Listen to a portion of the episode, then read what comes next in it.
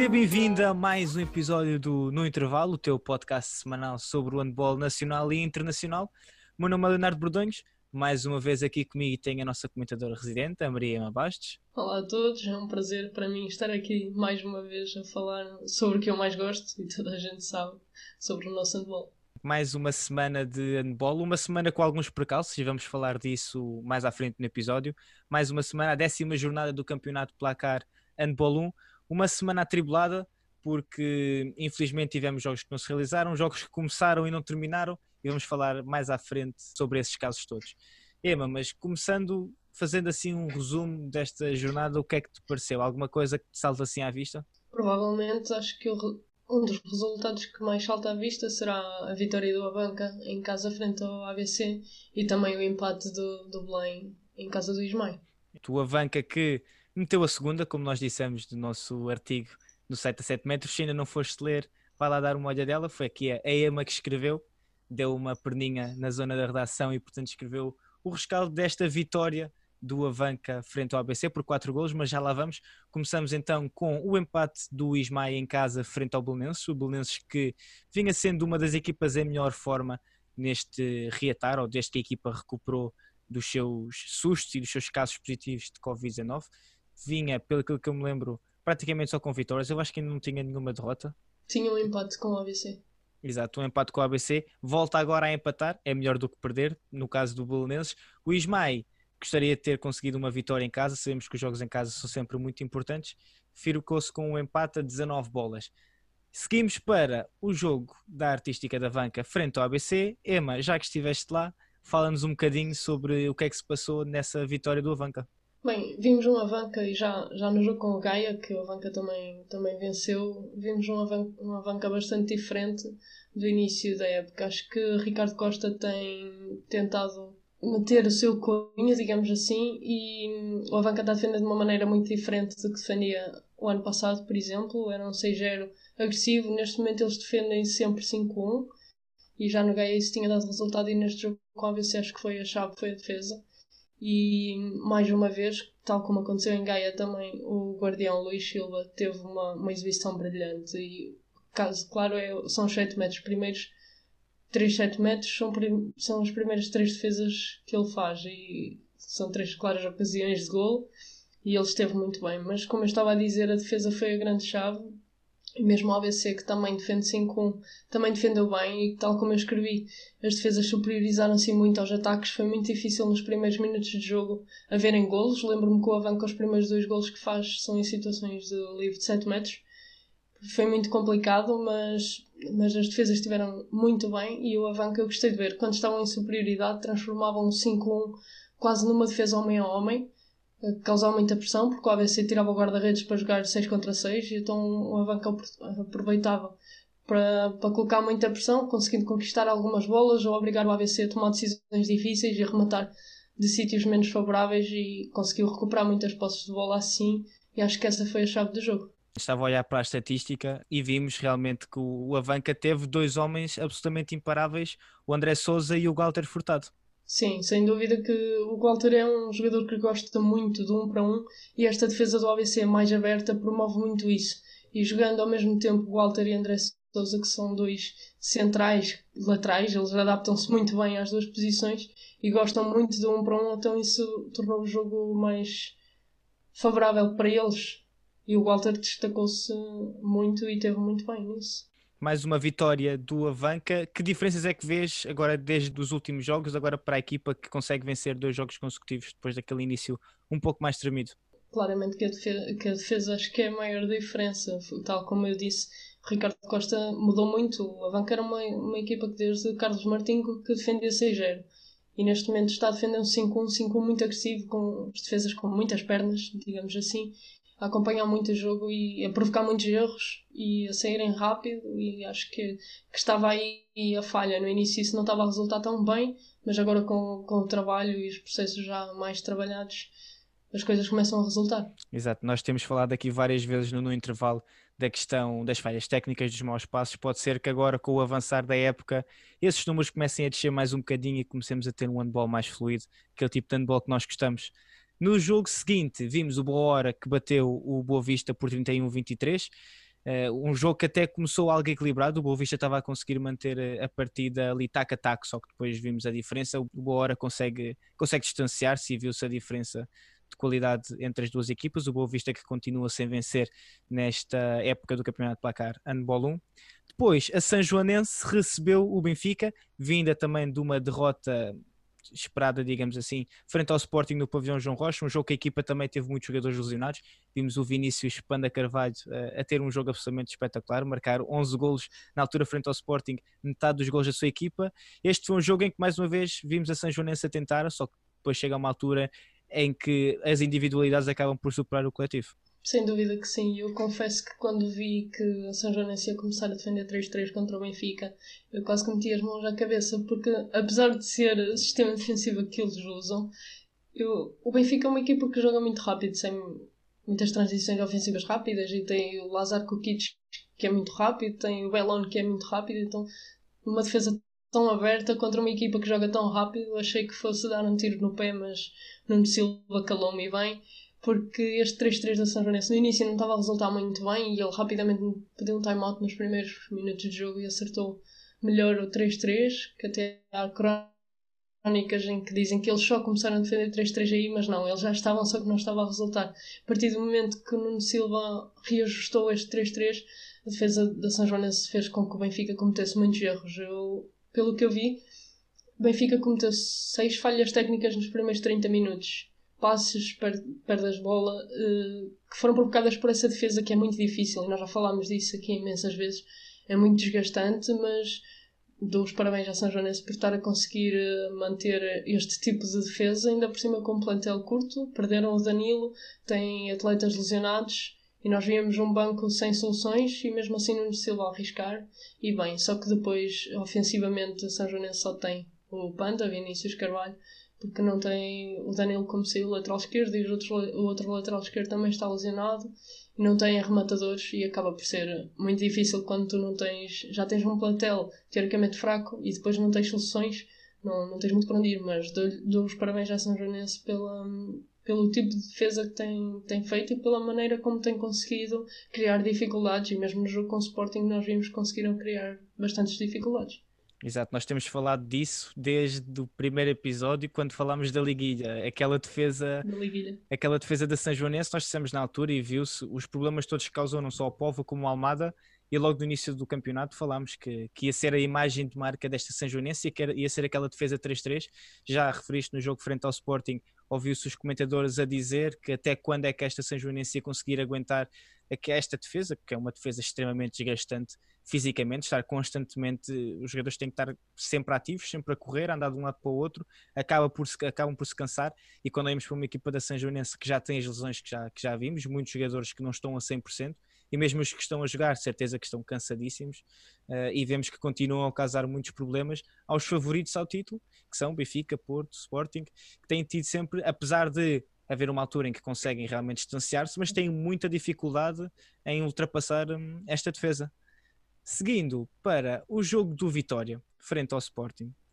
Emma, esta é uma daquelas histórias caricatas que eu acho que vão ficar deste, deste, deste campeonato, porque é, é quando, e só para, para quem está a ver e quem está a ouvir, que se não sabes aquilo que se passou, o jogo estava marcado, começou e ao fim de 4 minutos os árbitros decidiram terminar porque o pavilhão estava simplesmente, o piso do chão, o chão estava demasiado molhado.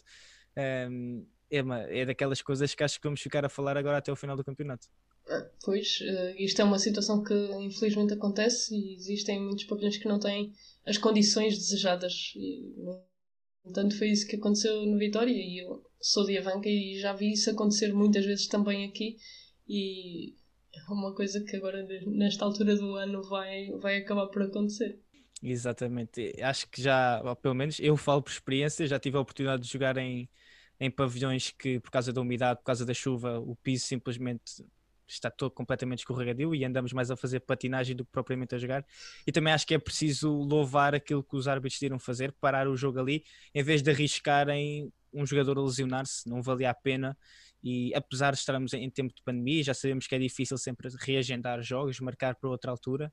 O Sporting vai jogar na terça-feira, às 8 horas, continuar um, o jogo a partir daqueles 4 minutos e para quem se nos estás a ouvir ou a ver, o jogo vai ser exatamente a mesma coisa, não é, Emma? Portanto, mesmos jogadores, mesmas duplas, exatamente o mesmo. Exatamente, tanto Vitória como Sporting terão de apresentar a mesma lista de participantes e o jogo começa exatamente onde terminou, aos 4 minutos e não sei quantos segundos, com a mesma dupla de arbitragem, os mesmos delegados, etc. Portanto, vai ser uma cópia, Ctrl C, Ctrl V mais à frente exatamente. e vamos ver como é que vamos ver como é que como é que corre. Se te estás a perguntar, então mas terça-feira não há jogo da Liga Europa, se realmente o Sporting ia jogar, mas já vamos falar mais à frente sobre isso. O Sporting tinha jogo marcado frente ao Fuxa de Berlim, mas o jogo não vai acontecer e em vez disso o Sporting vai jogar frente ao Vitória para o Campeonato Placar Handball 1, que é para não ficar com mais um jogo em atraso. Seguimos para o último jogo que se realizou, porque tivemos duas partidas que não se realizaram, o Povo frente ao Gaia e também o, o Madeira Sade frente ao Águas Santas, que está marcado para janeiro.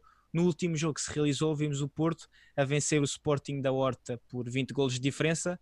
Mas Emma, foi um Sporting da Horta que naqueles 4 minutos, e nós, nós falámos disto na altura, ainda assustou. De repente olhamos e vemos um Sporting da Horta a ganhar em pleno Dragão Arena. Sim, verdade. Vimos um Sporting da Horta a ganhar e não foi um 0 nem 2, foi 4-0 nos primeiros minutos, o que é algo que não era esperado. Acho que ninguém esperava, ninguém ia dizer, ah, vou apostar com a Horta, vai começar a ganhar 4-0.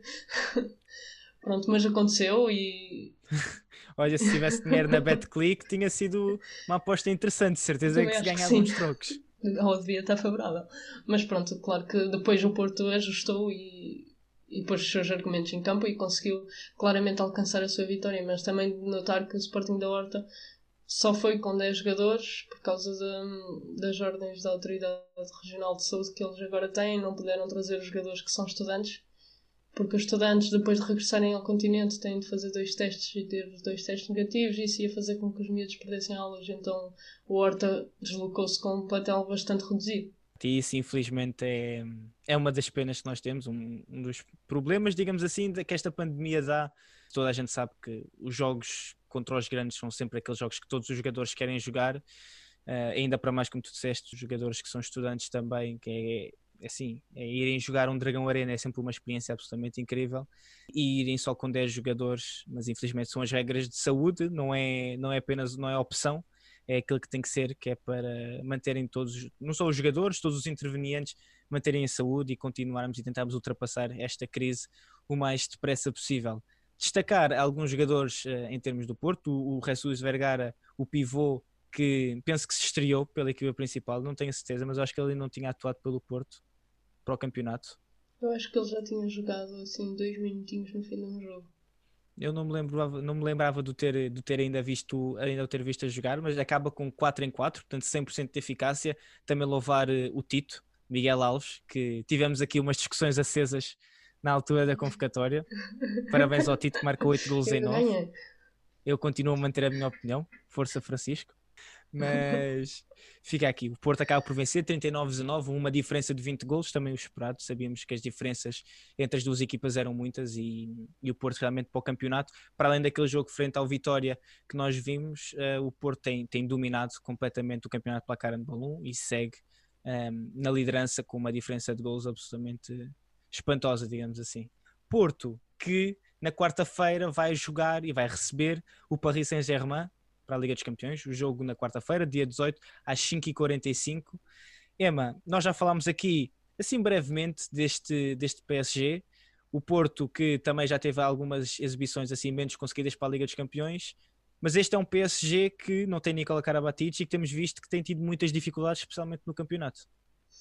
É verdade, apesar do PSG continuar invicto no campeonato, os dois últimos jogos passou algumas dificuldades, nomeadamente contra o Tremblay de Pedro Portela, o jogo foi disputado até os últimos minutos e apenas conseguiram vencer, depois conseguiram distanciar e vencer por três bolas, mas foi um jogo muito disputado. E o PSG, desde que perdeu Nicola Karabatic e mesmo antes já não estava naquele nível que nós, nós consideramos que eles devem estar. E depois de perder Nicola Karabatic acaba por não ter centrais, tem apenas o, o central apenas de 20 anos ou 21, salvo erro, que ainda não, não tem aquela estaleca, digamos assim, para assumir o, o comando do ataque de, da equipa de Paris.